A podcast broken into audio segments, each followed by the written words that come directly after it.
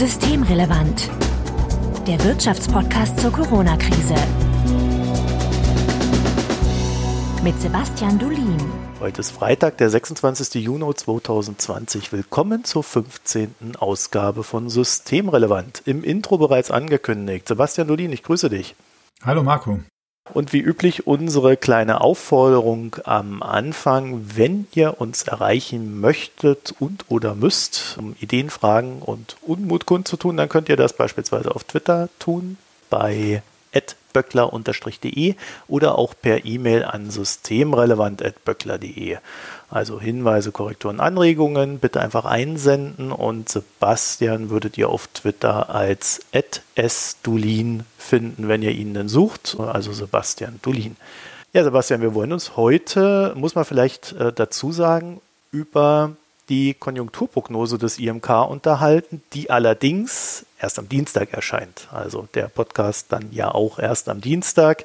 Wir nehmen das jetzt schon am Freitag vorher auf, um die Zeitnot hier etwas zu entzerren.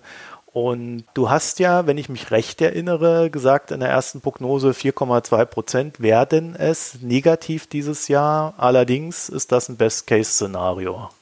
Hat sich das verfestigt oder habt ihr euch da was anderes mittlerweile überlegt? Na, wir sind jetzt etwas weiter unten. Wir kommen jetzt auf minus 6,2 Prozent, wobei man jetzt natürlich dazu sagen muss, wir haben diese Prognose Ende März vorgestellt und wir waren damals davon ausgegangen, dass eigentlich schon mit den Osterferien im Grunde so die äh, Kontaktbeschränkungen wieder gelockert und etwas aufgehoben werden. Und das ist so nicht passiert, sondern das hat sich ja, wie wir wissen, in den Mai reingezogen und äh, auch da äh, ist es dann nach und nach erst aufgehoben worden. Das heißt, das erklärt so ein bisschen, warum wir da jetzt ja tiefer runtergehen, als, als es ursprünglich gedacht war. Also warum es jetzt schlimmer gekommen ist, als wir noch im März gedacht haben. Andererseits gehen wir jetzt auch von einer steileren Erholung dann aus. Also das, ähm, wir, wir gehen jetzt von einem Plus von 3,8 Prozent im Jahr 2021 aus. Und da spielt eine Rolle, dass wir ja auch ein großes Konjunkturpaket haben, was die Regierung verabschiedet hat, was auch im März noch nicht absehbar war. Habt ihr vielleicht mehrere Szenarien oder habt ihr nur ein Szenario? Nee, wir haben nur ein Szenario jetzt. Ich meine, ich weiß, andere Institutionen machen eben verschiedene Szenarien und man kann sich alles Mögliche jetzt vorstellen, wie schlimm es kommen kann. Es könnte auch vor allem im nächsten Jahr ein bisschen besser kommen, als was wir hier jetzt prognostiziert haben. Also beim letzten Mal wir halt gesagt, es gibt im Grunde nur die Abwärtsrisiken von dem, was wir als, als, als Prognose aufstellen. Und jetzt würden wir sagen, es gibt auch ein bisschen Aufwärtsrisiken. Denn zum einen äh, könnte sich die Erholung natürlich schneller einstellen, als wir gedacht haben. Es könnte auch sein, dass es im Herbst irgendwie schon einen Impfstoff gibt halte ich jetzt nicht für wahnsinnig wahrscheinlich, aber es ist auch nicht völlig ausgeschlossen. Und dann könnte das nächste Jahr schon deutlich besser aussehen. Es kann auch passieren, dass die Bundesregierung nochmal ein zweites Konjunkturpaket nachlegt, was dann eben auch nochmal das Wachstum ankurbeln würde. Also Aufwärtsrisiken meint in dem Sinne dann nichts Negatives, sondern positive Effekte, die aus irgendeiner Laune der Natur herauskommen. Genau, also das ist halt unser, dieses Konjunkturanalysten-Sprech sozusagen, dass man sagt, Abwärtsrisiken, also ein Risiko, dass es schlechter wird und Aufwärtsrisiken ist, ist eigentlich ein blödes Wort, Risiko, dass es besser wird. Für den Prognostiker ist das natürlich ein Risiko, weil dann die Prognose nicht eintritt. Aber für den Rest der Welt ist das eigentlich eine Chance. So, da gibt es ja noch die Arbeitslosenquote, die ihr hier prognostiziert. Wie sieht es denn da aus? Wir hatten ja 2019 so die niedrigste Arbeitslosenquote seit Jahrzehnten in Deutschland im Durchschnitt von 5,0 Prozent. Und da geht es natürlich jetzt schon nach oben. Wir haben ja auch schon in den Monaten, wo wir die Zahlen für haben, gesehen, dass es da ziemlich steil nach oben geht, weil praktisch keiner mehr Leute eingestellt hat. Und da rechnen wir damit, dass es im Jahresdurchschnitt dieses Jahr bei 6 Prozent liegt und dann im Jahresdurchschnitt des nächsten Jahres bei 6,3 Prozent. Wobei das halt so ist, es geht jetzt erstmal hoch und dann äh, flacht es sich im nächsten Jahr ab und geht im Jahresverlauf schon wieder runter. Aber äh, durch diesen steilen Anstieg ist der Durchschnitt des Jahres dann eben noch ein bisschen höher als dieses Jahr. Ist das nicht so, dass bei 5% die sogenannte Vollbeschäftigung herrscht? Ja, das ist ja schwierig. Es gibt Leute, die definieren das so als Vollbeschäftigung, aber wir mögen diesen Begriff am IMK nicht so wahnsinnig gerne, weil wir glauben, dass auch bei 5% Arbeitslosigkeit dann noch eine Menge unfreiwillige Arbeitslosigkeit dabei ist. Also Leute, die eigentlich gerne arbeiten würden, aber die aus welchen Gründen auch immer, weil sie nicht die notwendigen Qualifikationen haben, vielleicht weil sie auch irgendwelche psychischen Probleme haben, äh, arbeitslos sind. Also klar, die gibt so diese sonst die Lehrbuchbeschreibung, dass man sagt, eben Vollbeschäftigung, da kommt die Wirtschaft normalerweise nicht drüber hinaus. Aber da finde ich es zu viel Normatives dabei, um das, um das jetzt so zu sagen. Aber äh, so grundsätzlich heißt es ja schon, dass 5% Arbeitslosigkeit ein extrem guter Wert sind, den man jetzt nicht in steter ja. Regelmäßigkeit erwarten kann. Also klar, das ist ein extrem guter Wert. Das ist ein extrem guter Wert, wenn man es mit anderen Ländern vergleicht. Und ist auch ein extrem guter Wert gewesen, wenn man es mit der Historie der Bundesrepublik Deutschland vergleicht. Ich frage das auch deswegen, weil wenn wir jetzt sagen, nächstes Jahr sind es dann irgendwie 6,3 Prozent, das ist ja dann auch nicht so viel, oder? Also wenn das so kommt, wie wir das vorhersagen und wie wir hoffen, dass es wird, dann kann man sagen, dass der deutsche Arbeitsmarkt hier erstmal mit einem blauen Auge davon gekommen ist. Wobei man natürlich auch sich klar machen muss, dass es für die deutsche Wirtschaft jenseits dieser Corona-Krise eine ganze Reihe von Herausforderungen gibt, die in den nächsten Jahren zu steigender Arbeitslosigkeit führen könnten. Also wir haben diese ganze Transformationsfrage, insbesondere für die Automobilindustrie, wo möglicherweise, wenn es schief geht, in den nächsten Jahren relativ viel Jobs verloren gehen. Aber die gehen jetzt eben dann nicht unbedingt 2020 und 2021 verloren, weil es da viele Unternehmen gibt, die Vereinbarungen über Beschäftigungssicherung abgeschlossen haben und die dann das Ganze auch noch ein bisschen länger durchhalten. Aber das sind natürlich alles Risiken, die wir noch da haben.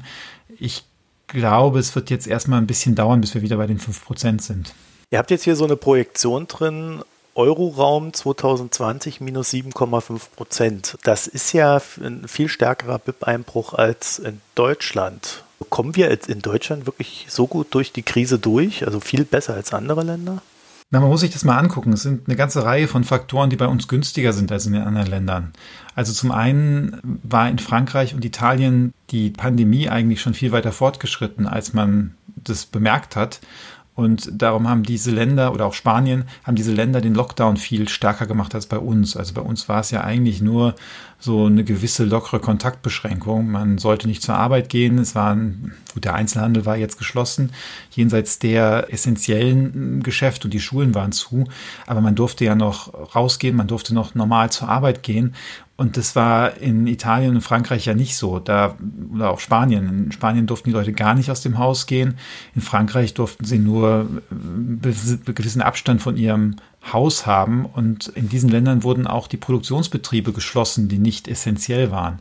Das ist in Deutschland ja nicht passiert. Und von daher, das alles erklärt so, dass dort der Einbruch doch ein ganzes Stück stärker war. Und dann kommt dazu, dass Deutschland jetzt, wenn ich das richtig überblicke, auch am meisten Geld in die Hand genommen hat, um die Krisenfolgen abzufedern.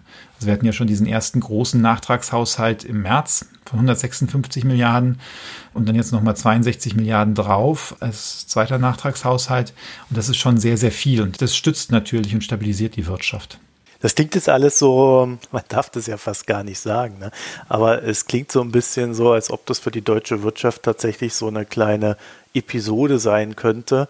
Da hat man mal ein, ja, ein schlechtes Jahr gehabt. Das war ja ohnehin alles kurz vor der Rezession, wenn nicht sogar schon minimal in der Rezession. Und äh, dann kam das Virus vorbei, dann kam der große Einbruch, aber dann ja, geht alles recht schnell wieder nach oben. Also ähm, das liegt, das liegt fast schon zu positiv. Ja? Wir sind natürlich jetzt solche Superlative gewöhnt, dass wir dann schnell die Größenordnung vergessen. Also 6,2 Prozent Einbruch für dieses Jahr. Das ist immer noch der stärkste Einbruch seit dem Zweiten Weltkrieg. Das haben wir nicht gehabt. Das ist äh, stärker als die, als die Krise 2008, 2009. Wir sind noch nicht sicher aus dem Gröbsten raus, sondern äh, das, unsere Prognose hat halt hier die Annahme, dass wir auch keine richtige zweite Welle kriegen, sondern dass wir bestenfalls so ja, begrenzte Infektionsherde bekommen. Das kann auch ganz anders ausgehen. Also wenn jetzt bei den Urlaubsreisen was schief geht und wie Ischgl irgendein anderer Hotspot die Infektionen über die ganze Republik nochmal ausbreitet und man zu dem Ergebnis kommt, dass man doch nochmal alles zumachen muss, dann sieht es natürlich ganz anders aus hier. Und auch, auch der Anstieg der Arbeitslosigkeit, das sind ja ziemlich viele Menschen, die dann arbeitslos werden. Wir reden ja hier von, bei uns im, im Jahresschnitt sind wir bei etwas über 2,2 Millionen im Jahr 2019 gewesen, die arbeitslos waren. Und wir sind im Jahr 2021 im Jahresschnitt bei 2,9 Millionen. Ich meine, 700.000 Menschen mehr, die arbeitslos sind. Die haben alle Einkommensverluste, da hängen Schicksale dran. Und dazu kommen die ganzen ähm, Einkommensverluste durch die Kurzarbeit. Und dann kommt dazu die Pleiten, wo jetzt irgendwelche Selbstständige die Existenz verloren haben. Also äh, ja, man kann sagen, das ist, ist nicht das, was die ganz großen Horrorszenarien des IFO-Instituts mit den minus 20 Prozent uns erzählt haben. Aber das ist kein Rezessionchen. Ne? Das, ist, das ist schon eine echte, ausgewachsene, heftige Krise. Damit es in Anführungszeichen so glimpflich ausgeht, also vor allen Dingen mit so einem starken Rebound dann im Folgejahr 2021, äh, welche Bedingungen sind denn daran geknüpft? Also erstmal würde ich nochmal ganz kurz, du sagst jetzt so einen starken Rebound. Ähm, bei uns kommt ja gar nicht so ein starker Rebound raus wie bei den anderen. Also einfach mal mathematisch, wir sagen minus 6,2 Prozent dieses Jahr plus 3,8 Prozent nächstes Jahr. Das bedeutet halt, dass wir auch am Ende des nächsten Jahres noch ganz schön weit unter Vorkrisenniveau sind. Also werden das, das, das, das Vorkrisenniveau dann eigentlich erst irgendwann äh, 2022 oder möglicherweise später erreichen.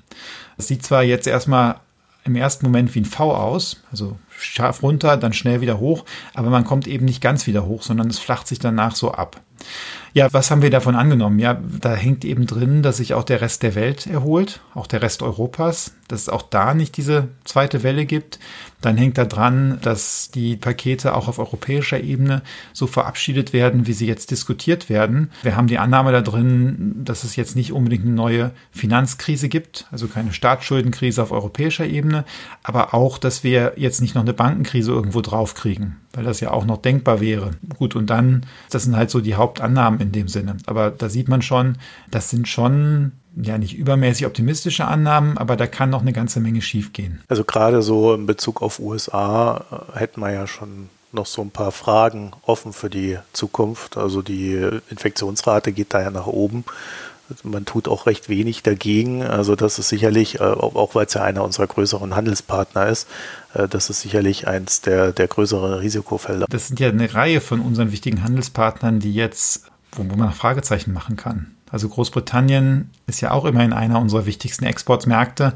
Da ist die Pandemie auch nicht richtig im Griff. Und da kommt dann noch dazu, dass Großbritannien möglicherweise ohne eine Vereinbarung den Binnenmarkt jetzt auch verlässt. Und jetzt gibt es bis zum Jahresende noch diese Übergangsfrist und da kann es auch passieren, dass man sich da nicht einigt und äh, dass die das dann verlassen. Also da, da sind noch eine Reihe von Fragezeichen. Oder auch die Schwellenländer. Wir haben ja jahrelang sehr viel in die Schwellenländer ausgeführt, viele Maschinen geliefert. Und Brasilien sieht auch sehr instabil aus, wie weite Teile von Lateinamerika. China scheint sich irgendwie zu stabilisieren, haben dieses Jahr ein wahnsinnig schlechtes Wachstum, auch nach unserer Prognose. Aber da sehen wir jetzt schon Erholungszeichen. Aber auch da kann ja immer noch eine, eine zweite Welle kommen. Und da können wir natürlich mit unseren Konjunkturprogrammen, zumindest in Deutschland, eigentlich gar nichts dagegen tun. Und auf europäischer Ebene können wir aber immerhin etwas dabei steuern. Ja gut, äh, erstens wird unser Konjunkturpaket auch den Rest der Europäischen Union ein bisschen ankurbeln, weil ja, wenn bei uns der Konsum steigt, dann werden eben auch ein paar mehr Sachen aus Italien, Frankreich, Spanien gekauft. Und dann hat natürlich Deutschland auch eine Rolle zu spielen, wenn es darum geht, wie man jetzt den Recovery Plan auf der EU-Ebene designt und inwieweit dazu gestimmt wird, sodass dass von da auch nochmal für die Krisenländer auch Gelder fließen können. Der Sachverständigenrat hat die Woche auch eine Prognose rausgegeben. Die kommen dann auf 6,5 Prozent. Also das sieht ja dann schon so ein bisschen so aus, als ob man sich da annähert, was äh, den Wirtschaftseinbruch betrifft in diesem Jahr. Ne? Ja, der Sachverständigenrat hat dann ein relativ ähnliches Bild wie wir und dann auch eine ähnliche Erholung im nächsten Jahr. Der ist ein Stück optimistischer als wir, was so das Exportwachstum im nächsten Jahr angeht. Da glauben wir halt, dass das aus den Gründen, die wir eben besprochen haben, USA, Großbritannien, Brasilien, dass es da länger dauert, bis Deutschland wieder das Vorkrisenniveau erreicht hat und da geht es beim Sachverständigenrat schneller aufwärts. Ich frage mich immer, wie ich mir das so vorstellen muss, wenn dann das nächste Jahr kommt. Wir haben ja jetzt alle so ein wir sind halbwegs niedergeschlagen, die Wirtschaft liegt so ein bisschen brach. In Deutschland wird vielleicht mehr getan, um sie anzukurbeln als in anderen Ländern. Aber ich frage mich immer, woher da so plötzlich diese große Nachfrage kommen soll. Sind das so Kompensationseffekte, dass man da jetzt Dinge aufgeschoben hat, die dann da quasi nachkommen müssen? Oder Woher kommt das? Na, wir reden ja gar nicht von einer großen Nachfrage, sondern einfach mal, um das nochmal klarzuziehen, die Nachfrage wird ja unter dem Niveau vom Vorjahr bleiben. Das heißt, es ist einfach nur so, dass ein paar Leute, die im April wirklich gar nichts mehr ausgegeben haben, dass die jetzt wieder ein bisschen mehr ausgeben. Es gibt ja ganz viele Menschen, die jetzt auch, also auch Rentner, die dann aus Angst vor einer Infektion zum Beispiel zu Hause geblieben sind, nicht mehr in den Cafés und Restaurants waren. Und wenn die jetzt wieder sagen wir von, vorher haben sie von 1000 Euro 900 ausgegeben und in der Krise sind sie dann auf 600 runter. Und wenn die jetzt wieder 700 ausgeben, dann ist das ja gleich schon ein ziemliches Wirtschaftswachstum, aber es ist eben noch nicht das Vorkrisenniveau. Und da haben wir jetzt noch nicht die Nachholeffekte drin. Ich meine, ein paar Nachholeffekte wird es eben auch geben. Der ein oder andere, der jetzt in der Krise Sachen nicht angeschafft hat, die er ohnehin angeschafft hätte, der wird das nachholen. Aber man sieht einfach schon, dass da nicht so wahnsinnig viel Nachholen drin ist, weil wir wir kommen ja nicht über das alte Niveau hinweg. Also eigentlich, wenn, wenn, wenn du jetzt sagen würdest, das wird alles nachgeholt, dann müsste jetzt das dritte Quartal eigentlich mehr konsumiert werden als im Jahresende 2019. Und das ist nicht der Fall, sondern wir nähern uns langsam wieder dem Niveau an. Und dann kommt natürlich diese vorübergehende Mehrwertsteuersenkung in Deutschland dazu. Da werden die Menschen einige Sachen vorziehen, also einige Sachen kaufen, die sie eigentlich 2021 gekauft hätten. Und das werden sie jetzt in der zweiten Jahreshälfte tun. Und auch das erhöht natürlich dann jetzt den Konsum, aber gibt dann so einen gewissen Rückschlag Anfang nächsten Jahres. Ja, was ich bei den Sachverständigen gerade ganz interessant fand, die haben dann auch die Schuldenstandsquote geschätzt. Die soll von 60 Prozent auf 75,2 Prozent diesem Jahr steigen und dann nächstes Jahr schon wieder zurückgehen auf 73,3. Also das ist zwar auch ein ordentlicher Anstieg, aber da haben wir ja teilweise schon von höheren äh, Zahlen geredet, ne? 80 Prozent und ähnliches. Na, da muss man jetzt ein paar Sachen sich, sich dabei überlegen. Das erste ist, möglicherweise kommt ja noch ein, ein zusätzliches Konjunkturpaket dazu. Und dann spielt natürlich hier eine Rolle, dass, wir haben da, glaube ich, letzte Woche drüber gesprochen, das ist ja eine Schuldenquote. Da hast du ja einen Zähler und einen Nenner. Und wenn jetzt die Wirtschaft also der Nenner massiv eingebrochen ist, dann ist die Schuldenquote allein deshalb gestiegen. Und wenn jetzt die Wirtschaft sehr kräftig wächst und der Sachverständige hat ja für nächstes Jahr noch ein bisschen mehr da stehen als wir, dann fällt die Quote eben auch besonders stark wieder. Aber klar, das ist aus meiner Sicht auch, auch jetzt keine bedrohliche oder besorgniserregende Schuldenquote. Genau darauf wollte ich hinaus. Ne? Das klingt sehr kontrollierbar. Also selbst wenn es 80 Prozent sind, da ist dann immer nur noch die Frage, äh, nochmal so ein Jahr, das wird dann natürlich schwierig, weil dann sind wir schon bei 100 Prozent. Aber äh, momentan sieht das erstmal noch alles im Rahmen des Erträglichen aus. Wir würden ja auch hoffen, dass es nicht mehr so ein Jahr gibt. Also selbst wenn die zweite Welle jetzt kommt, würde man ja hoffen, dass man gewisse Sachen gelernt hat. Dass man vielleicht nicht ganz wieder alles so zumachen muss, wie man das beim ersten Mal gemacht hat. Aber wie gesagt, wir wissen es natürlich nicht. Wir haben ja in einer Folge mal ausführlich darüber gesprochen, dass du für deine Prognosen die Einkaufsmanager-Indizes ranziehst und äh, da auch ein ähm, starkes Auge drauf hast. Mhm. Diese Woche gab es Zahlen vom IFO-Institut und auch IHS Market hat äh, Juni-Zahlen äh, vermeldet. Beim IFO gab es so einen richtig starken, ja, ich sage immer stark, ne? aber es gab einen, einen ordentlichen Anstieg von 79,7 auf 86,2 und das der ein oder andere Mitarbeiter vom IFO-Institut hat da schon äh, das V im IFO-Index selbst entdeckt. Würdest du da mitgehen? Naja, ich meine, optisch sieht man es natürlich sehr deutlich jetzt im IFO-Index, dass es runter und dann wieder rauf ging. Aber Spaß beiseite, ich meine, man muss genau gucken, was da jetzt gestiegen ist. Und es gibt ja drei Komponenten des IFO-Index. Wir haben einmal die Frage nach der aktuellen Geschäftslage, dann nach den Erwartungen der kommenden Monate und dann wird daraus quasi so ein Mittelwert gebildet. Und was richtig hoch ist, sind die Erwartungen für die nächsten Monate und damit der Gesamtindex. Und was noch so ein bisschen sich so leicht stabilisiert hat, so marginal hoch ist, das ist die, die Lagekomponente. Was ist hier passiert, äh, ist eigentlich nicht so, so wahnsinnig schwer, sich das vorzustellen. Also wenn man jetzt jemanden fragt, nachdem der Händler seinen Laden zu hatte und die Produktionsunternehmen ihre Produktion wegen fehlender Teile und fehlender Nachfrage ganz zu hatten und dann fragt man jetzt, werden die nächsten Monate besser oder schlechter, dann werden natürlich viele Leute sagen oder viele von den Befragten, es wird besser. Und dann hat man so einen massiven Effekt da drauf. Das wird sich wahrscheinlich nicht in einer genau solchen Bewegung der Produktionszahlen niederschlagen. Also da würde ich eher auf diese Lage gucken. Und man muss dazu sagen, wir hatten in den 2000er Jahren, so um 2002, 2003, hatten wir mehrfach die Situation, dass sich die Zukunftseinschätzungen der Unternehmen massiv verbessert haben nach dem IFO und dann sich aber die Lage nicht verbessert hat. Und dann sind die Erwartungen wieder kollabiert. Und wir haben damals von sogenannten Erwartungsblasen gesprochen. Und das kann natürlich jetzt hier auch eine Rolle spielen. Also einmal der Faktor, dass, dass wir von einer sehr schlechten Ausgangslage kamen und dann der Faktor, dass, dass ja, mal sehen, ob, ob sich das alles so realisiert. Aber nichtsdestotrotz, also sowohl der IFO als auch dieser Einkaufsmanager-Index, die weisen jetzt schon darauf hin, dass der, der Tiefpunkt der, der Krise irgendwo im April oder Mai lag und jetzt der Juni schon mal ein Monat ist, wo wir wahrscheinlich wieder steigende Produktion gegenüber dem Vormonat sehen werden. Also der IAS Market, der ist im Juni für die Eurozone um 15,6 auf 47,5 Punkte gestiegen und für Deutschland um 13,5 auf 45,8. Also da kann man schon sagen, das sind sehr ähnliche Bewegungen jetzt im IFO wie auch im Market. Mhm. Aber ich meine, der Market Index, wenn man die Frage sich ganz genau anguckt und wie der definiert ist, dann liegt er immer noch unter 50. Das heißt, es ist eigentlich immer noch ein Bereich, der eine Schrumpfung anzeigt. Ich glaube jetzt zwar nicht unbedingt eine Schrumpfung zum Vormonat, aber eben doch immer noch eine Schrumpfung zum Vorjahr. Gut, aber er ist ziemlich nah dran. Also ich sage es mal so, äh, wenn man sich diese BIP-Prognosen anguckt, könnte man schon sagen, dafür sind diese Einkaufsmanager-Indizes dann doch sehr optimistisch. Wir sagen ja auch schon fürs dritte Quartal dann ein sehr spürbares Plus voraus und ich denke, das ist eigentlich gedeckt von dem, was wir da jetzt im IFO und in den Einkaufsmanager-Indizes sehen. Wie ist denn das? Guckt man dann jetzt tatsächlich mehr auf diese Quartalsvergleiche bei der BIP-Entwicklung und weniger auf die Jahresvergleiche?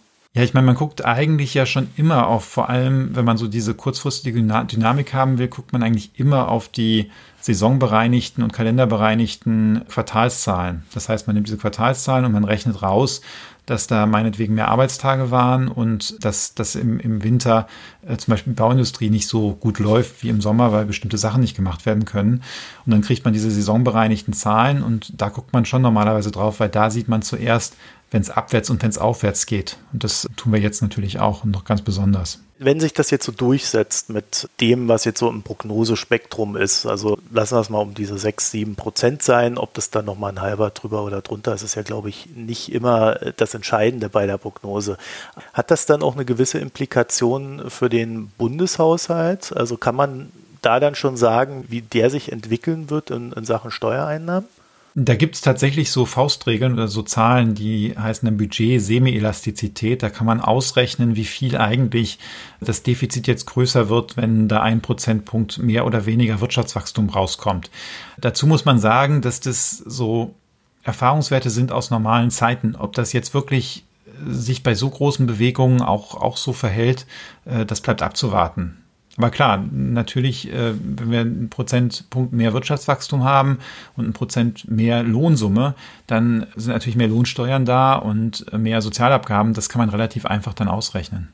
Ihr habt jetzt eine Inflation auch geschätzt, ist mir aufgefallen. Also eine Inflationsrate äh, 0,5 in diesem Jahr und 1,2 Prozent im nächsten Jahr, und ich glaube auch übernächstes Jahr, wenn ich das richtig verstanden habe, den Satz. Mhm. Also es gibt keine Deflation. Diese Gefahr seht ihr nicht. Ja, ich meine, Deflation ist ja jetzt erstmal, wenn wir einen längeren Prozess haben, wo die Preise verfallen. Ob das jetzt passiert, also das sehen wir im Moment nicht. Zurzeit ist es wahnsinnig schwierig, die Inflation richtig sauber abzuschätzen, weil da ja so Sachen reinkommen wie, wir haben diesen Ölpreisverfall, dann wird jetzt die Mehrwertsteuer gesenkt. Wir sind uns alle nicht ganz sicher, wie viel davon weitergegeben wird. Und dann wird sie eben hinterher wieder erhöht. Dann haben wir jetzt Jahresdurchschnittswerte, die da berechnet werden. Also ab Juli fallen die Preise wahrscheinlich nochmal oder liegen nochmal niedriger als vorher und wir rechnen über den Jahresdurchschnitt.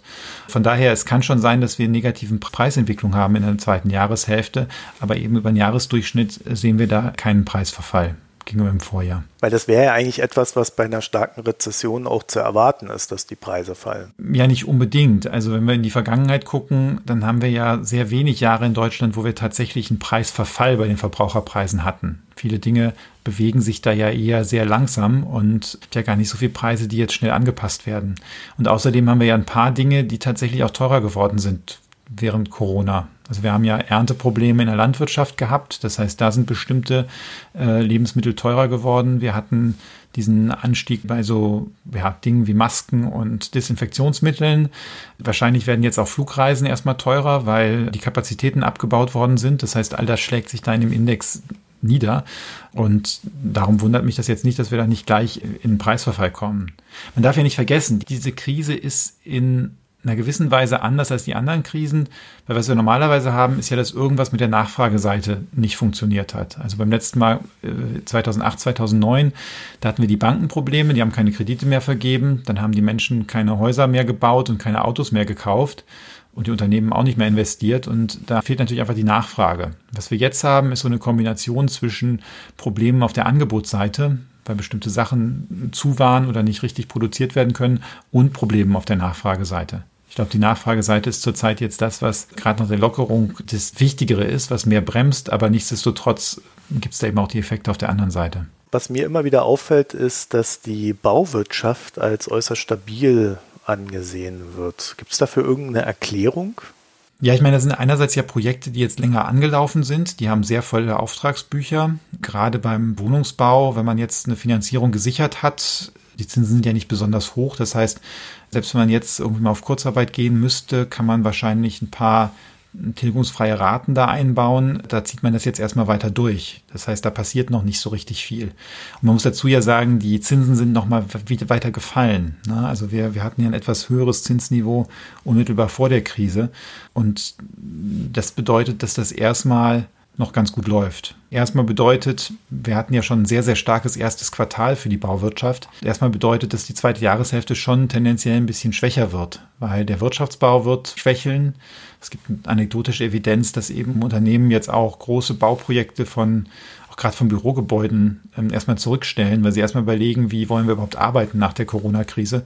Und dann möglicherweise werden auch einige der Wohnbauunternehmen sich jetzt mit Neubauten erstmal zurückhalten, weil es gibt eine Reihe von Mietstundungen, ein paar von ihren Mieter werden erstmal nicht zahlen können und dann haben die weniger Liquidität und werden auch kurzfristig dann möglicherweise weniger bauen. Aber das geht eher so ins, ins nächste Jahr rein und zurzeit sieht es noch halbwegs robust aus. Man darf ja auch nicht vergessen, da kommt ja auch noch mal von den Investitionsprogrammen äh, ein bisschen Baunachfrage nach. Wenn, dann dürfte es eher den Gewerbebau erstmal betreffen. Ne? Ich denke, es wird zuerst der Gewerbebau sein und dann muss man mal gucken, was beim Wohnungsbau passiert. Da müssen wir einfach mal sehr genau jetzt auf die Zahlen achten.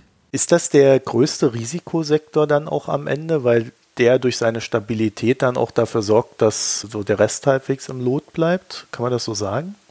Ich würde es nicht so sehen, weil das muss man ja immer auch dagegen balancieren, wie groß der Sektor ist. Ja, und die Industrie ist bei uns irgendwo zwischen 25 und 30 Prozent der Wertschöpfung und der Bausektor äh, ist, ist, ist viel, viel kleiner. Der ist, mm, also kommt jetzt auch an, ob ich Wertschöpfung oder, oder Gesamtausgaben mir angucke, aber der ist weit unter 10 Prozent dann eigentlich. Und da sieht man einfach, klar, wäre nicht schön, wenn der jetzt auch noch einbrechen würde, aber eigentlich liegt das große Risiko in einer anhaltenden Schwäche der Industrie aus meiner Sicht. Das heißt, summa summarum, wir haben dieses Jahr ganz schön was wegzustecken, aber das hatten wir während der Finanzkrise 2008 ja in ähnlicher äh, Größenordnung, äh, ein bisschen weniger, aber auch das ist ja am Ende gut ausgegangen. Das heißt, so mit den Maßnahmen, die jetzt auch dann konjunkturpolitisch getroffen werden, kann man sagen, ähm, abseits der Einzelschicksale, die ich jetzt hier natürlich mit berücksichtige, wir kommen da recht gut durch diese Krise durch in Deutschland bisher. Ja, sieht so aus, dass wir besser durchkommen, als das zum Teil befürchtet war. Und hier muss man auch, das hast du schon angesprochen, der Regierung durchaus ein Kompliment machen, denn die hat schon sehr schnell und sehr entschieden und in weiten Teilen auch einfach sehr gut und richtig reagiert. Und wenn das jetzt weniger schlimm kommt, als einige befürchtet hatten zwischendurch, dann ist es da auch ein Verdienst der Regierung. Auch wenn wir bei dem einen oder anderen durchaus Grund zur Kritik hatten und haben. Das ist auch so ein generelles Ding, ne? dass eine, wenn man dann handelt, dass man schnell und klar handelt. Ja? Also dass nicht zu lange gewartet wird mit welch, irgendwelchen Maßnahmen. Das ist halt wichtig in so einer, in so einer Konjunkturkrise. Und da hat selbst 2008, 2009 hat es ja deutlich länger gedauert. Wir haben da, im Grunde hatten wir die Probleme an den Finanzmärkten schon seit Mitte 2007 damals. Und Anfang 2008 bei der Haushaltsberatung hat der damalige Finanzminister Per Steinbrück noch gesagt, das wäre ein amerikanisches Problem. Dann gab es eben zwei Wochen später die Pleite von Lehman Brothers und dann ging es abwärts. Aber dann hat es auch noch bis ins nächste Jahr gedauert, bis die Regierung ein Konjunkturpaket verabschiedet hat. Also das ist erst dann Anfang des Jahres umgesetzt worden und das ging jetzt alles viel, viel schneller. Zumal ja das Konjunkturpaket selber dann auch wieder ein paar Monate braucht, ehe es wirkt. Das stimmt, aber ich meine, wahrscheinlich wird ja zum Beispiel die Mehrwertsteuerabsenkung, die temporäre, die wird schon ab übernächster Woche eine gewisse Wirkung haben. Also ich war diese Woche in der Anhörung des Finanzausschusses im Deutschen Bundestag, da ist darüber geredet worden, was jetzt diese Umstellung für Probleme bereitet, aber ähm, insgesamt wird ja einfach die Mehrwertsteuer niedriger sein ab nächste Woche. Da gucken sehr viele Leute mit sehr gespannten Blicken drauf, wie sich das entwickelt, weil ich habe so das Gefühl, das ist auch ein bisschen ein Experiment, was da gemacht wird, wo wir sehr viel darüber ja. lernen werden, wie Wirtschaft funktioniert in unserem Land. Genau, da sind wir ja auch sehr, sehr gespannt. Ne? Also selten darf man mit 20 Milliarden so experimentieren wie diesmal. Aber für Ökonomen ist das natürlich toll. Genau, das wollte ich gerade sagen. Das ist äh, für den Beobachter ist das super. Es ist natürlich dann weniger äh, toll für jene, die es dann in irgendeiner Form betrifft, äh, wenn es sie negativ betrifft. Sebastian Dolin, dann würde ich sagen, dann sind wir mit der heutigen Folge durch und ich bedanke mich für das Gespräch und deine Zeit. Ja, danke dir für die Tolle Moderation mal wieder. Und wir haben noch eine Sache zu verkünden. Und zwar haben wir für den Podcast Urlaubszeit. Und zwar die ersten drei Juliwoche. Ja, kommt drauf an, wie man die erste Woche zählt. Ne? Erst ab dem 27. der Woche sind wir wieder zurück. Aber wir planen eigentlich eine, mindestens eine Folge zwischendurch aufzunehmen oder vorher aufzunehmen. Thema verraten wir noch nicht, ne? weil es noch nicht ganz feststeht. Das werden wir jetzt noch nächste Woche entscheiden. Und wir hoffen, dass ihr alle danach wieder reinhört und auch einen schönen Sommer habt. Bis dahin. Genau, einfach nicht deabonnieren, sondern einfach weiter abonnieren. Und es sind jeweils eine Woche, mittendrin kommt mindestens eine Folge. Und ab der Woche 27 wird dann hier wieder ganz normal weitergesendet. Und äh, wenn ihr noch Anmerkungen habt zu diesem Thema, Konjunktur ist ja immer ein hart umkämpftes Feld, dann könnt ihr uns schreiben per E-Mail an systemrelevant.böckler.de oder ihr könnt uns antickern auf Twitter böckler mit OE und äh, Sebastian findet ihr als @sdulin auf Twitter, also Sebastian Dulin. Und in dem Sinne wünsche ich euch noch eine schöne Zeit und bis bald. Tschüss. Bis bald. Tschüss. Das war Systemrelevant, der Wirtschaftspodcast zur Corona-Krise. Eine Produktion der Hans-Böckler Stiftung.